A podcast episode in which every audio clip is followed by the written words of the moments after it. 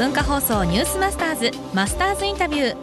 今週のインタビューのお相手は相模屋食料株式会社社長鳥越淳二さんです。最終日の今日は鳥越さんの夢と豆腐のこれからについて伺います。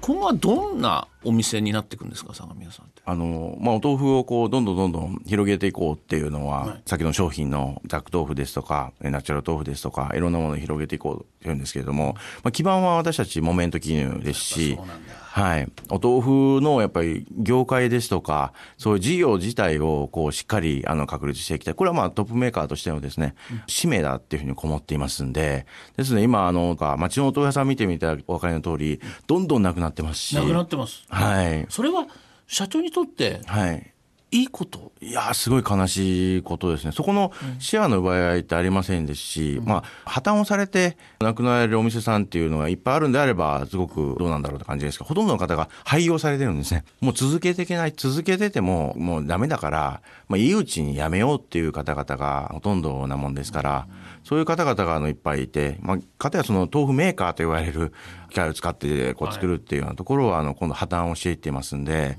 そういうこう業界のものですから、その小売りをその相模屋さんの傘下といいますかね、フランチャイズで出来たてを食べさせるとかっていうのはないんですか？あおっしゃるとりですよ。それを、あの、お仕組みとしてですね、私たちは、あの、お豆腐屋さん用のお豆腐を作ってですね、それをその、まあ廃業されようとしているお豆腐屋さんにお渡しして、それをこの、お売っていただく。で、その、お豆腐店さんからのその上がってきた、こんな豆腐が俺ら欲しいんだっていうのであれば、廃業される方のその店主の方がですね、その工場で、あの、ちっちゃく来ていただいて、自分で作った商品を、あの、息子に売らせるとかですね、そういうことがこう、仕組みとしてできてくれば、豆腐店事業っていうのは、もっともっとこう、あの、幅広くなってくるのかなっていうふうに思いますんで、なんですけれども、やっぱりその常識はまだ、そこはあの、打ち破る気ないところでありますんで、今後しっかりやっていきたいなというふうに思ってます。売上1000億は今でも変わってませんか、あ、もちろんです。はい。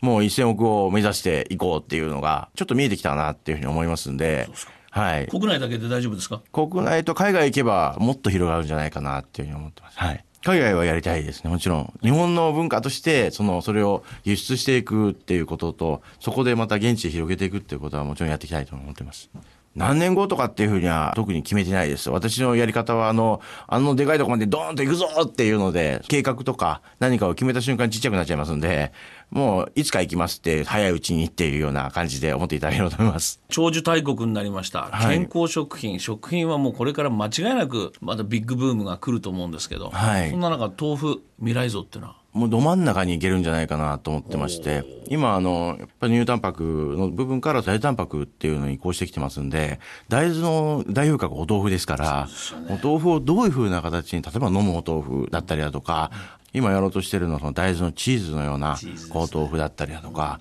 そういうものをこう、どんどんどんどんこう出していくことで、このお豆腐の世界っていうのは広がって、この植物性タンパクの時代がやってきた、イコール豆腐の時代がやってきたっていう風なのがですね、できるんじゃないかなっていうふうに思っています。